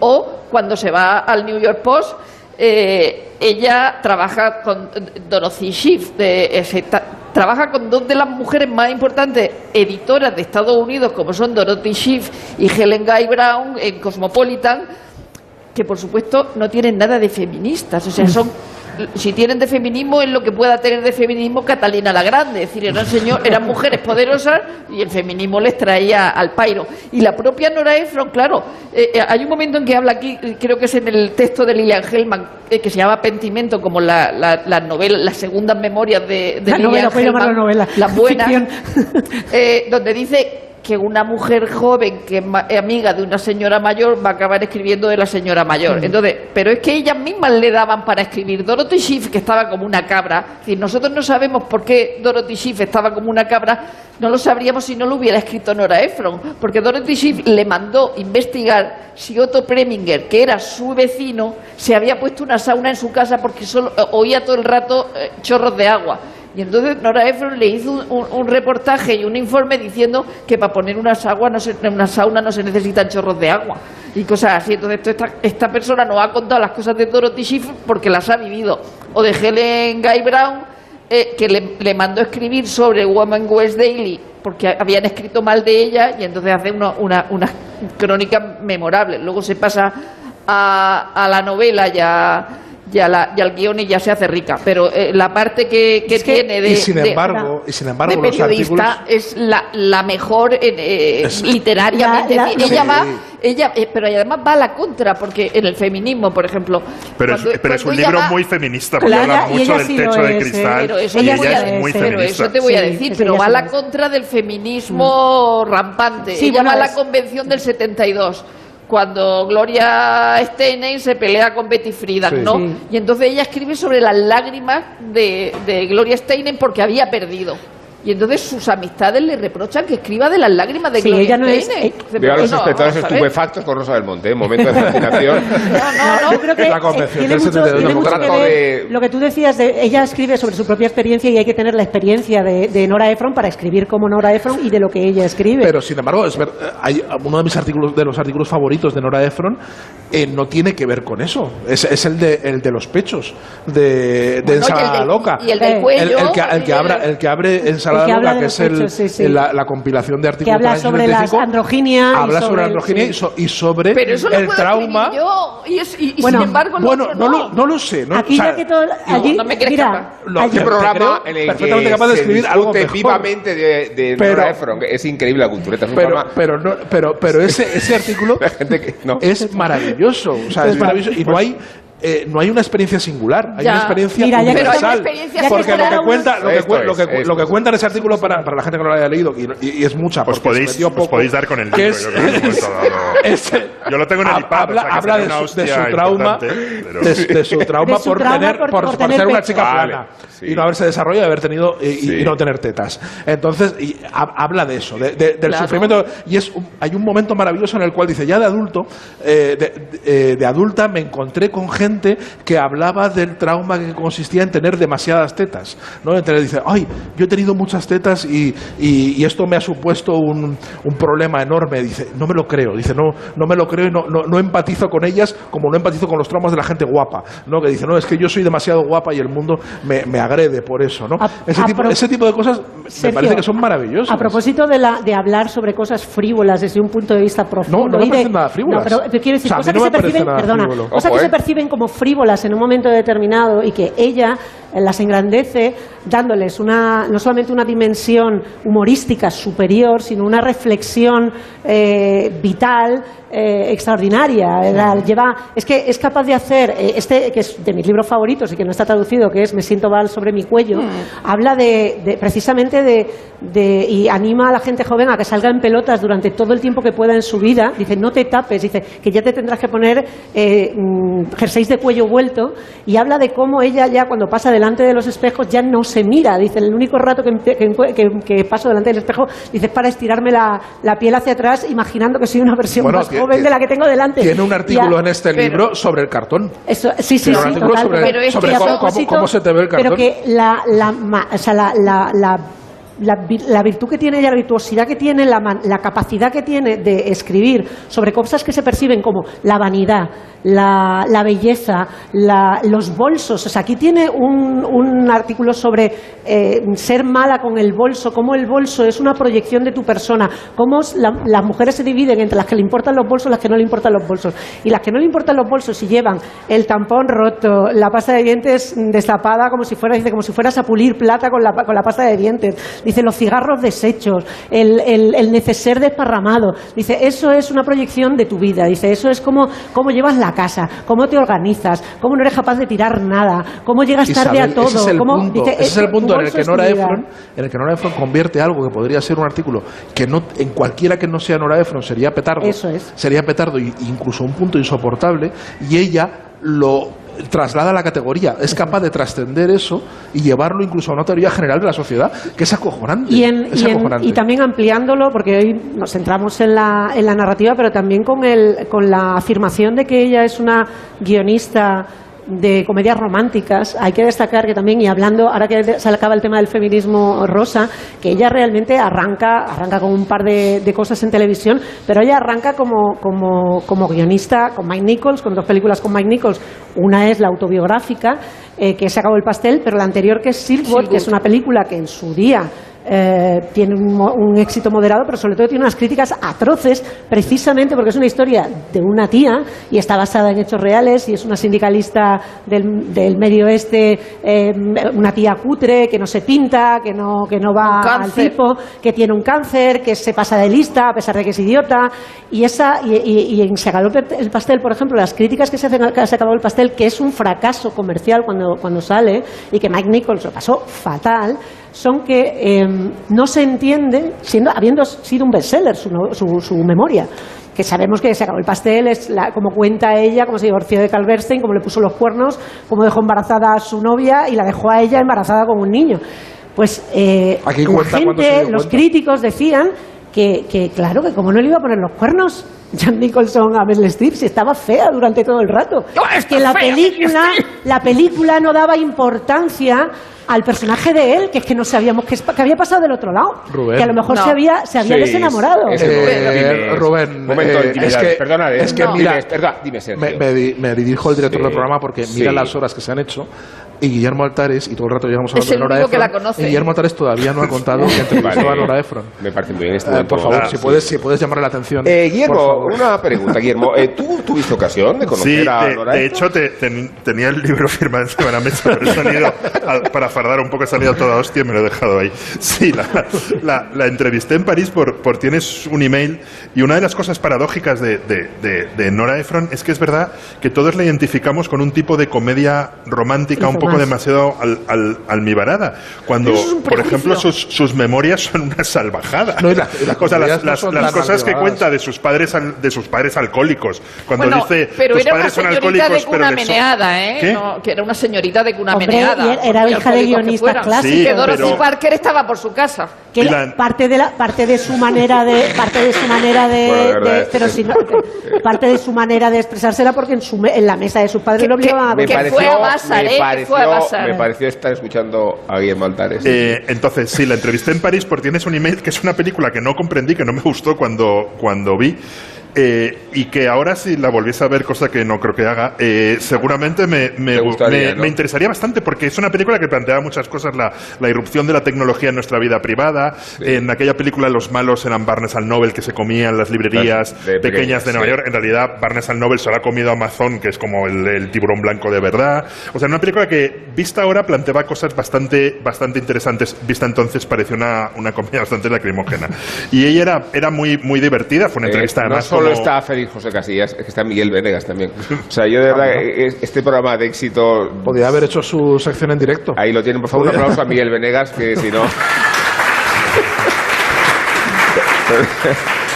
Hemos hablado ya de Foster Wallace, Miguel, muchas gracias. Y, la, y una de las cosas que le pregunté es que por qué había dejado el periodismo, claro, entonces era un- es una entrevista del año 99 y, y me dijo, es que dentro de 10 años no querrás estar haciendo esto entrevistando a alguien como yo. y y era, era una mujer, la recuerdo, muy, muy inteligente, muy divertida, muy, muy rápida, con mucho oficio y que hablaba con, con bastante desparpajo de su propio trabajo. Por ejemplo, le- le- aquí cuenta que es bastante divertido en cuando Harry encontró a Sally, ella dice que las casualidades de la vida, que estuvo a punto de tener una herencia y estaba deseando tener esa herencia, sobre todo para dejar de escribir un guion que estaba hasta las narices y que no quería seguir escribiendo. Y al final la herencia fue un desastre, no heredó nada y tuvo que terminar el guion. Dice, y dice, me- conclusión, nunca sabes por dónde te va a ir la, la vida porque ese guion era cuando Harry enco- encontró a Sally y cambió por completo mi carrera. Y le pregunté por el éxito de la película y me respondió inmediatamente y dice, la escena del orgasmo. Dice, "Es- todo, todo el secreto del éxito de esa película se basa en la escena del Eso es orgasmo. quitarse mérito. porque- El, el- el Sí, resto, el, no el resto da igual. No, eso, fue, no, eso fue una no. improvisación de una idea de Meg Ryan sobre una y, y la aportación de la madre de, de Rob Reiner que, que estaba allí, que le dio la Sí. mitad de la comida. Bueno, creo que la, la- la publicidad no es que ahora sea necesaria, sino que es urgente. Y dentro de un rato aquí volvemos. ¿eh? Gracias al público por permanecer. Se está llenando la sala de forma impresionante. ¿Cómo estaba la Qué- sala qué- qué abarrotada? programa, ¿no?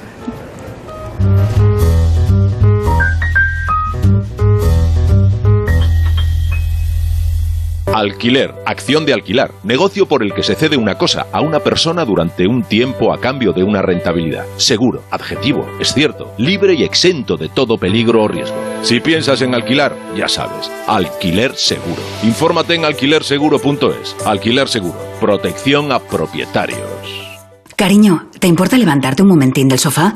Se me ha caído entre los cojines un inolvidable tour gastronómico por los 10 mejores restaurantes del mundo con visita guiada por sus cocinas de la mano de sus chefs y por mucho que meto la mano no llego a cogerlo. Nunca un euro tuvo tanto valor. Super 11 de la 11. Por solo un euro, hasta un millón. Super 11 de la 11. A todos los que jugáis a la 11, bien jugado. Juega responsablemente y solo si eres mayor de edad.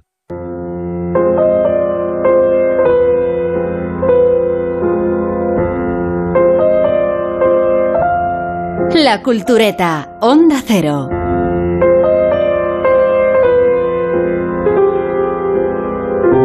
Fernando Arrabal había citado a Morante de la Puebla, mucho ha tardado en salir, a Morante de la Puebla en su casa a las 11 y 11 horas del undécimo mes de 2009. No se atuvo a la consigna el maestro sevillano, apareció con 11 minutos y 11 segundos de adelanto a la convocatoria, aunque el anfitrión ya tenía preparado entonces los agasajos de bienvenida, o sea, una botella de burdeos y unos polvorones decoraban el altar mayor del sátrapa patafísico. Arrabal lo presidía como un sacerdote, el altar, hasta el extremo de que la mesa de la Eucaristía, no sé si la conocéis, la casa de Arrabal, ahí está un servidor, se acomodaba bajo la imagen de un lienzo de la Última Cena. En ese lienzo no ocupa Cristo la plaza central, sino el propio dramaturgo, y lo custodian los doce apóstoles de la vanguardia, incluidos Picasso, Ionesco, Kundera, Borges, Beckett y Salvador Dalí, santo de la devoción de Morante, como dio prueba la visita surrealista, aquí sí, al centro Pompidou.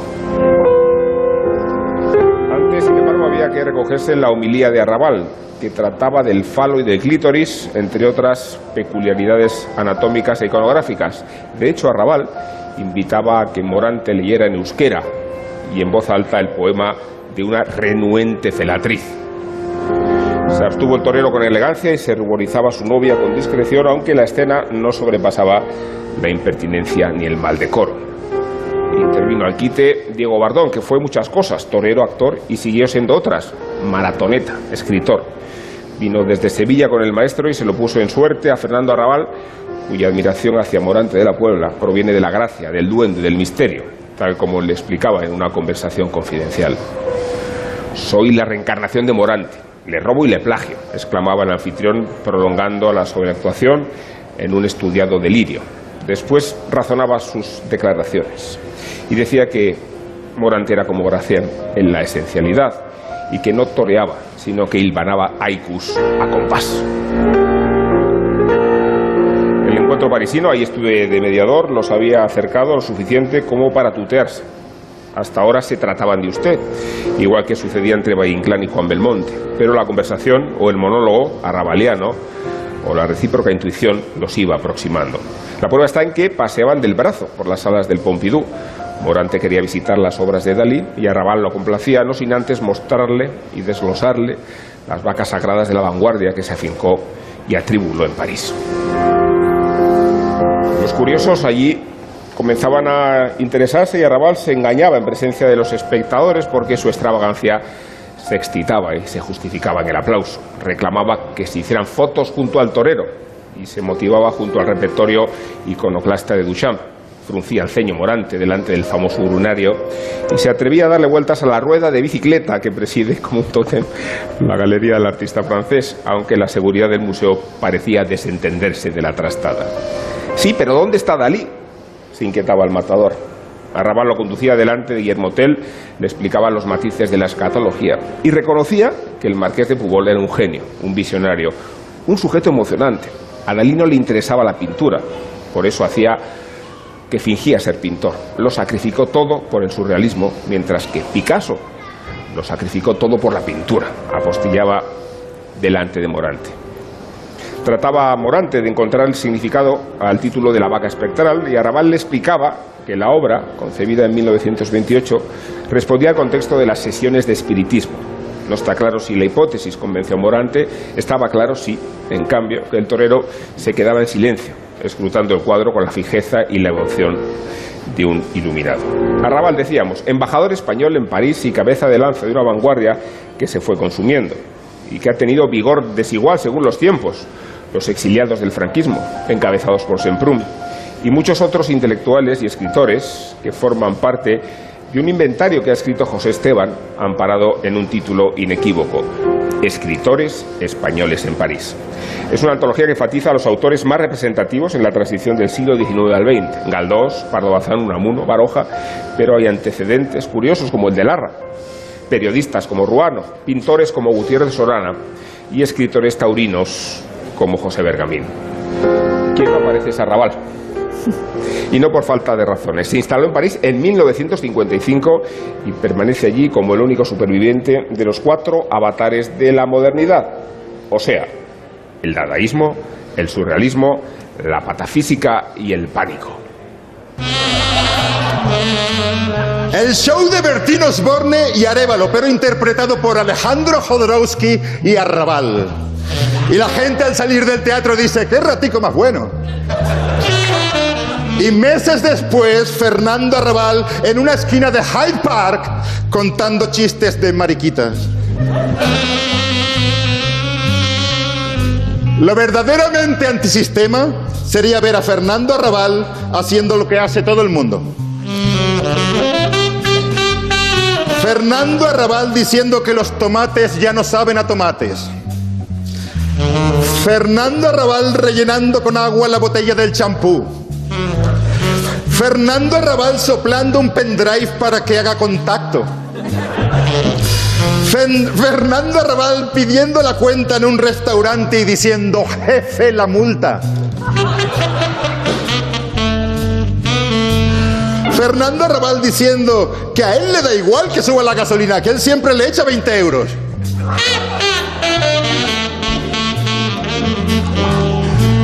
Fernando Arrabal, el cuñado de la posmodernidad. Mentalmente Fernando Arrabal tiene la voz de chiquito de la calzada. Fernando, no tiene ni puta idea de cuál es el camino del Tao, Fernando. Eres un cobarde. Se dice a sí mismo todas las tardes. Fernando Arrabal inventó monólogo delirante que, del que nos hemos Maravilloso, apropiado maravilloso.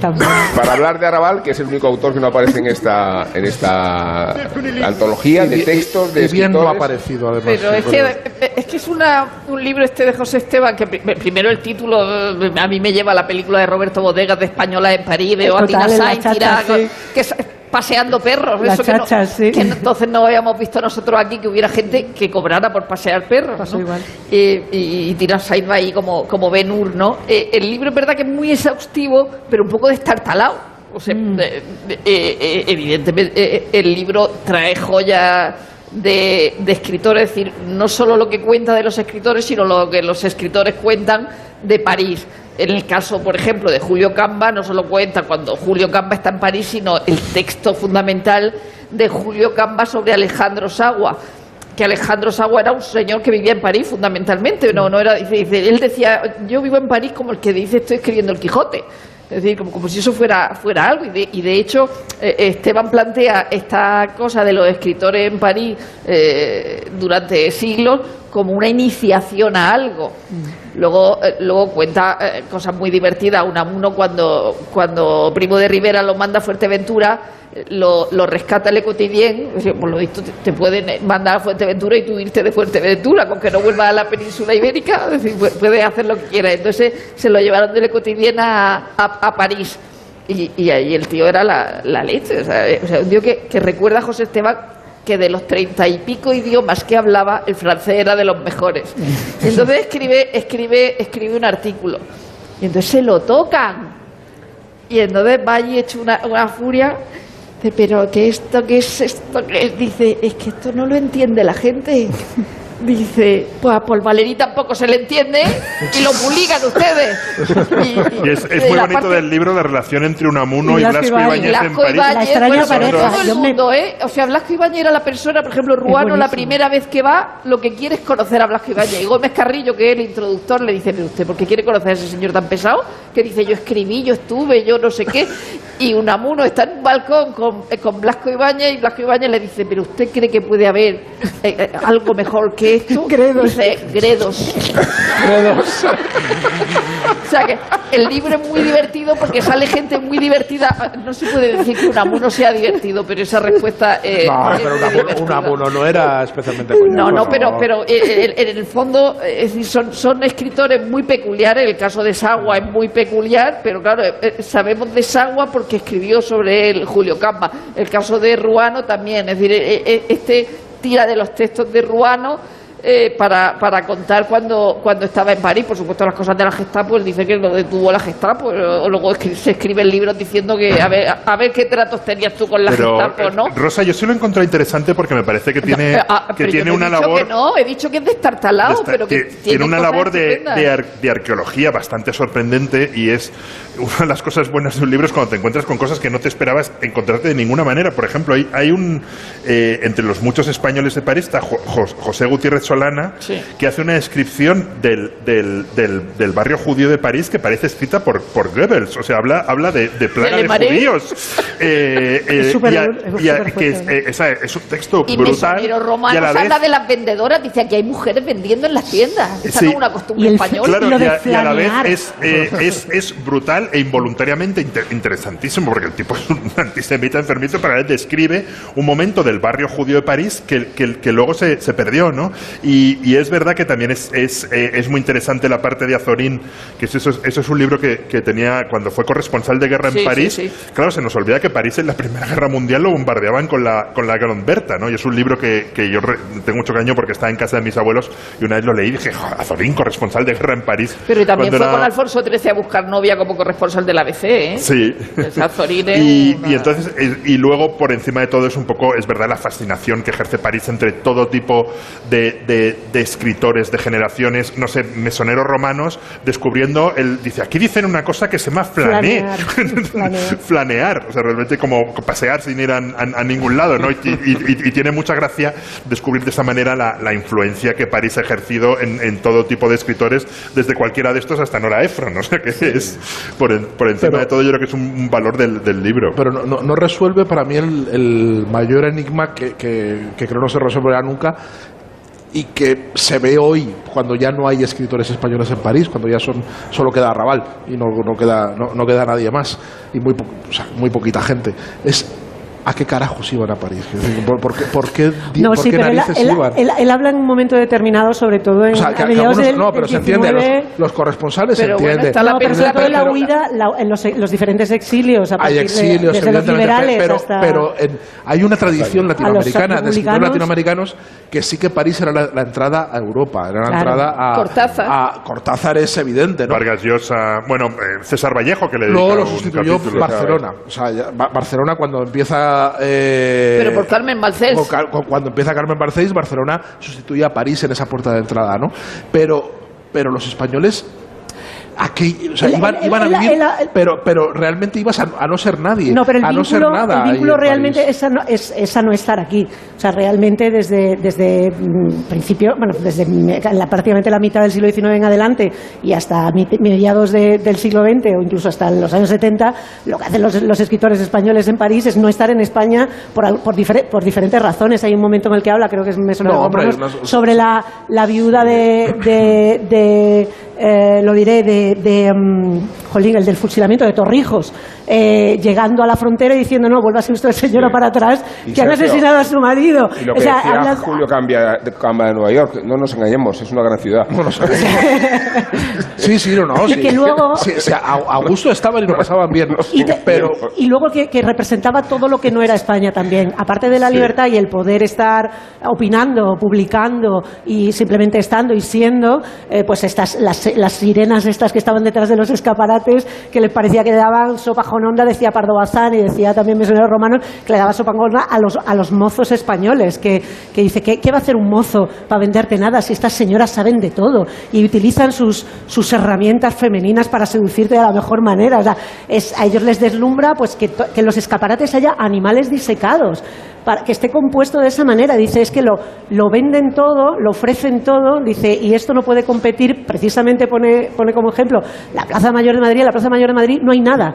Te dicen, eh, eh, España comparado con esto, es para ellos es, realmente un parque de atracciones. Luego tenemos la experiencia de los escritores naturalizados, franceses, que son está Jorge Semprún, está, eh, evidentemente es el, es el- el paradigma, y luego hay una figura de las figuras menores que hay unas cuantas, está Agustín Gómez Arcos, que es Sí. un escritor eh, maldito, secreto, oscuro, que se, se publica desde hace unos años en España, traducido, porque él escribía en francés, eh, en su novela may- mayúscula es El Cordero Carnívoro, eh, que, que son unas novelas hipercerdacas, o sea, unas novelas ultra pornográficas y, y que rozan todos los tabúes, que hablan de incesto y hablan de un montón de, de cosas que estaban muy de moda en, en su, en su época. Estamos en contra del incesto en la cultureta, ¿eh? no necesariamente, no sé. No necesariamente. Sí, sí, estamos en contra, no lo sabía.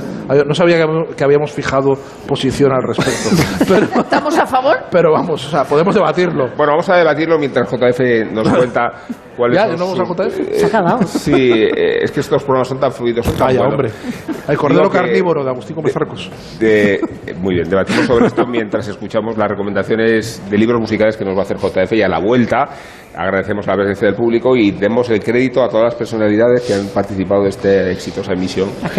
Eh, Empezando por el emérito. eh, empezando por el emérito, ¿así? Sí. Bueno, pues vamos a escuchar a JF.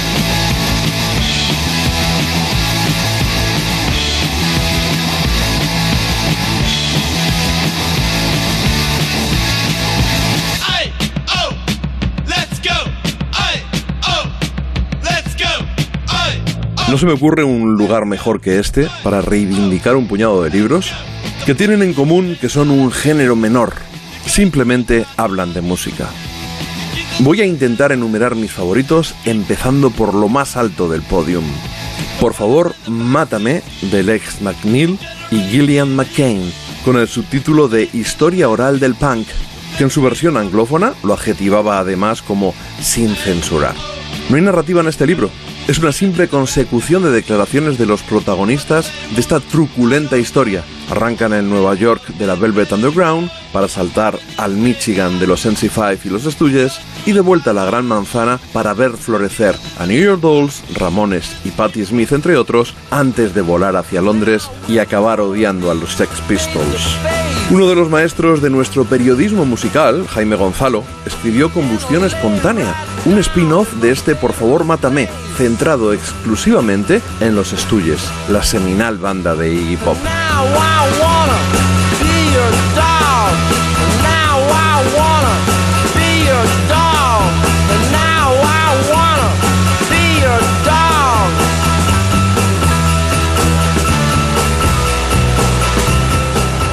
Y ya que estamos aquí, destaquemos Bendita Locura. Dicen que el mejor libro jamás escrito sobre Brian Wilson y sus Beach Boys. Yo solo puedo decir que a mí me pareció maravilloso y por tanto felicito a José Ángel González Balsa.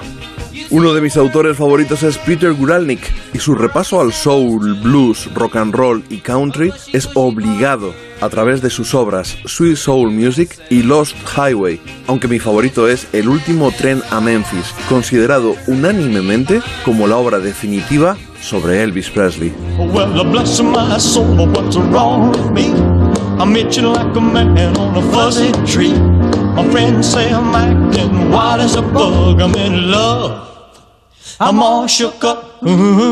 Y puestos a hablar de los grandes de la historia del rock, no podían faltar por supuesto los Beatles, y curiosamente no me resulta nada complicado elegir mi favorito entre las decenas de libros que poseo sobre los de Liverpool. Revolución en la mente, de Ian MacDonald, una impecable labor musicológica, además de convertirse en el pionero entre todos esos libros que ahora repasan y desmenuzan una por una todas las canciones de cada artista. Aunque Revolución en la mente no se queda simplemente ahí, porque va trufando el análisis con pinceladas que retratan perfectamente a la banda y a su época. Ted Gioia es uno de los grandes ensayistas musicales, sin discusión. Pero me gusta aún más la narrativa de Charles Gillette para desbrozar continuo la historia de la época dorada del rock and roll. Basta con que leas los dos volúmenes del sonido de la ciudad para que te convenzas de ello. Por terminar con los ensayos, no perdamos de vista a música de mierda de Carl Wilson y reacciones psicóticas y mierda de carburador, que es mucho más que la compilación de columnas y reseñas del célebre crítico musical Lester Bangs. Y aunque es una biografía, también tiene aroma de ensayo el reciente Flechazos y Rechazos de Little Stephen. Personalmente no puedo ocultar mi cariño por Oh My Soul, donde Little Richard nos cuenta en primera persona su atribulada vida, pero Life de Keith Richards es probablemente la biografía que mejor compensa la historia personal con la de su banda y las anécdotas de abusos de todo tipo. Aunque si lo que te apetece más es esto último, no te pierdas las biografías de Ozzy, Confieso que he bebido, Lemmy, White Line Fever o el delirante Los trapos sucios acerca de Motley Crue o, como no, El martillo de los dioses, la biografía canónica de los enormes Led Zeppelin.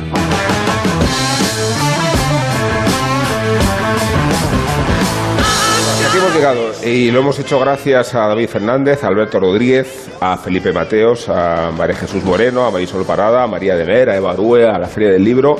Esto que decís parece una película de Star Wars, ¿no? Sí. y sobre todo Vaya gracias a vosotros, Rosa Belmonte, Sergio del Molino, Guillermo Altares, Isabel Vázquez y sobre todo, si es que se puede decir dos veces sobre todo, al público aquí presente, gracias por haber estado aquí acompañándonos en la cultureta. Nos vemos, nos oímos en una semana.